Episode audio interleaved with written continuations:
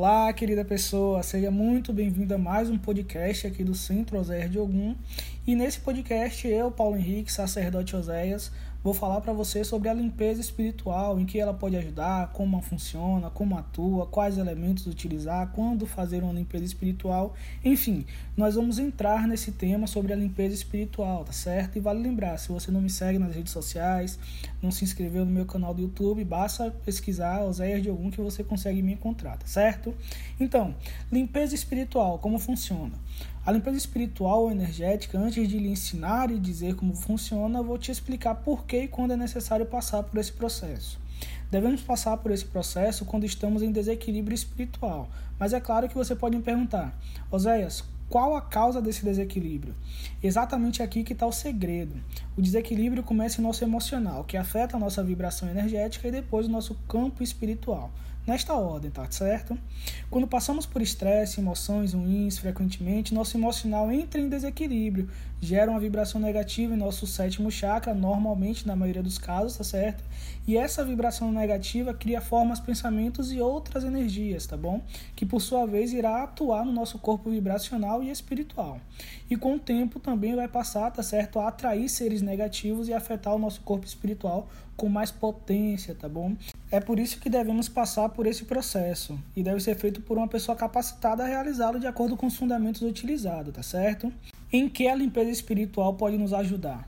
As limpezas espirituais ou energéticas nos ajudam em várias situações e casos. Por exemplo, problemas financeiros, amorosos, medo, ansiedade, depressão, angústia, raiva, estresse e por aí vai. Acontece que o processo de limpeza irá remover as energias que são a causa de alguns dos nossos problemas. Essas energias irão fluir do nosso interior para o exterior. Você já deve ter conhecido alguém ou já foi a algum lugar onde percebeu que uma energia chata estava instalada. Repare que as pessoas que mais reclamam são as que menos se cuidam energética ou espiritualmente, e as que, consequentemente, têm mais problemas. Logo, o processo de limpeza dessas energias irá ajudar em tudo que elas podem causar quando estão atuando no corpo energético e espiritual de alguém. Como a limpeza espiritual atua? Mas, Paulo, o que acontece durante e depois de um processo de limpeza ser realizado? Como a limpeza atua em nosso corpo espiritual? A limpeza irá remover os bloqueios dos nossos pontos de energia, muito conhecido também como chakras, desconectar obsessores, apagar formas de pensamentos isso quando feito em pessoas ou ambiente. E sim, a limpeza pode ser realizada não somente em pessoas, mas também em itens e ambientes. Imagine que você comprou um carro, uma câmera, uma casa ou qualquer outra coisa que você queira retirar as energias das pessoas ou dos seres que possivelmente né, tenham deixado energias densas de forma consciente ou não. Se você prestou atenção antes, tá certo? Eu realmente quis dizer, conscientes ou não, tá certo? Porque pode sim seres espirituais, tá bom? É, deixar uma energia que tá atuando ali de forma consciente ou não. Isso é muito comum, por exemplo, em miasmas, tá certo? Claro também que podemos gerar e cultivar nossas próprias energias densas. Todos nós temos problemas, emoções ruins que geram energias durante a nossa vida e a gente precisa sim passar por um processo de limpeza. Elementos que podem ser usados. Podemos usar vários elementos, tá certo? E decidimos isso de acordo com o fundamento utilizado para realizar o processo. Na cristaloterapia, por exemplo, podemos usar os cristais, que irão emanar uma vibração necessária para quebrar os bloqueios, tá certo? Seja esses bloqueios energéticos ou somente bloqueios em alguns pontos de energia, sendo utilizado um cristal específico para cada chakra de acordo com a necessidade da pessoa. Podemos também potencializar usando técnicas de cromoterapia, que é um método onde a gente utiliza as cores para gerar um estado de harmonia. Podemos utilizar plantas para banhos, defumação, bate-folhas e muito mais, onde elas irão atuar não somente na sua energia vital, tá certo, doando energia, mas também localizando e desagrupando essas energias, esses bloqueios, é, energias densas, seja essas energias de forma consciente ou não. Tudo de acordo com a ativação utilizada no preparo. Você pode aprender isso, tá certo? Se você for no meu canal do YouTube, lá eu falo bastante sobre plantas, cristais e várias outras coisas. Tem até mesmo uma playlist onde eu falo somente sobre obsessores e energias negativas, tá bom? Como fazer uma limpeza espiritual sozinho ou sozinha, né? O primeiro passo para você realizar uma auto-limpeza é a preparação da sua mente. Focar em pensamentos positivos, ter clareza de objetivo da limpeza e principalmente se conectar aos seres, esferas luminosas, a sua fé. Digo ter clareza, tá certo? Porque os erros, um dos erros mais comuns ao realizar um processo de limpeza é a pessoa pedir tudo o que der, tá bom?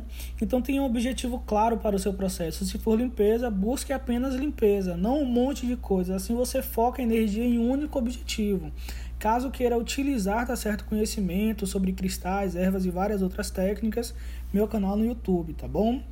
Vou te falar aqui três formas de realizar uma autolimpeza. Limpeza com ervas, tá bom? Você pode utilizar banhos, defumações ou bate-folha, vai ficar a seu critério. Nesse caso, você pode utilizar as seguintes ervas para limpeza ervas que provavelmente você pode ter em casa algumas, tá bom? Casca de alho, casca de cebola, arruda ou eucalipto, são ervas que você encontra facilmente. Em meu canal no YouTube, falo também no Instagram, no Facebook, eu ensino você a ativar essas ervas para que elas funcionem da forma que você quer. Lá também eu te ensino a preparar esses banhos, defumações e bate-folhas, tá bom? E vale lembrar, eu até tenho um curso onde eu também ensino a utilização dessas ervas, tá bom? E também tem um módulo bônus lá sobre cristaloterapia. Mas enfim, um passo a passo aqui para que você possa realizar esse banho hoje, para que você já dê início aí no seu tratamento, tá certo? Em um banho você pode utilizar ervas frescas ou secas, mas vamos supor que você utilize ervas frescas, tá bom? Você vai colocar mais ou menos 3 a 5 litros de água em um balde ou bacia e esfregar essas ervas, tá bom? Até que ela solte o sumo. Como você vai utilizar casca de alho e casca de cebola, tá certo? Você faz isso em um processo aí de infusão, tá bom? É aquele velho processo de esquentar a água até quase que entrar em processo de borbulhação e depois disso colocar a casca do alho e da cebola lá para que ela solte a essência, tá bom? E uma defumação. Caso você não tenha um turíbulo ou um defumador, você pode utilizar uma lata improvisada, tá certo? Coloca o carvão aceso depois de ativar as ervas, tá bom? Você pode ali iniciar a sua defumação, tá bom? Caso seja em um ambiente, você vai defumar, tá bom? De dentro para fora. Você vai dar início ali, tá bom? Em um ponto de partida, caso você tenha uma porta do fundo, em um ponto de partida da porta do fundo e em direção à porta da frente, a porta de saída. Não se preocupe em passar pelo mesmo lugar várias vezes, tá certo?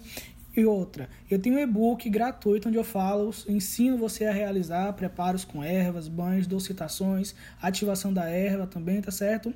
E lá no meu perfil do Instagram ou no meu perfil do Facebook, você encontra um link onde o e-book é Mistério das Ervas. Basta você cadastrar e você pode baixar, tá bom?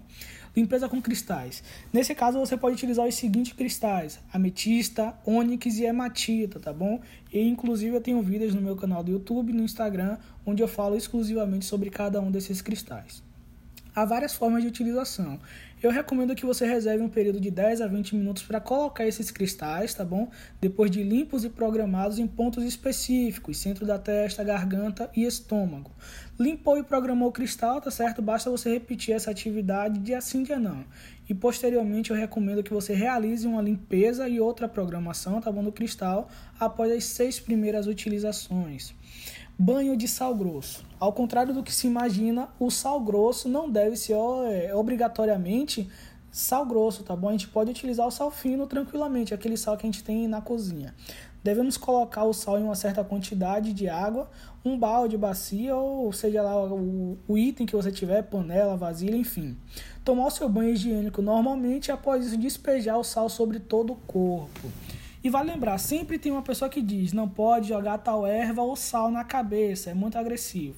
Verdade, o sal de fato ele é agressivo, tá bom? Mas onde mais acumulamos energias negativas? No sétimo chakra, onde fica? Na cabeça. A real é que se você não tomar esse banho com frequência, recomendo pelo menos um prazo mínimo de um mês, tá bom? Logo após o banho, aguarde 2 a 3 minutos e tome outro banho de água corrente para remover todo o sal do corpo e do couro cabeludo.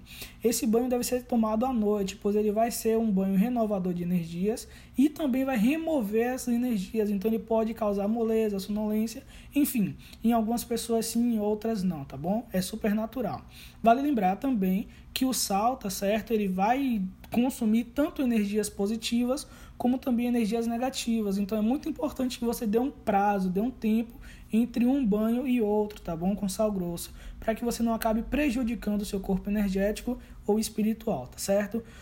Bom, chegamos ao final do nosso podcast. Eu espero que você tenha gostado. E claro, me segue nas minhas redes sociais para que você possa ter conteúdo, tá bom? Postados em vídeos, às vezes em imagens, ter dicas nos stories. E claro, se inscreve no meu canal do YouTube para que você tenha mais acesso a informações de valor, tá certo? Sobre cristais, ervas, mediunidade, obsessores, orixás e muito mais, tá bom?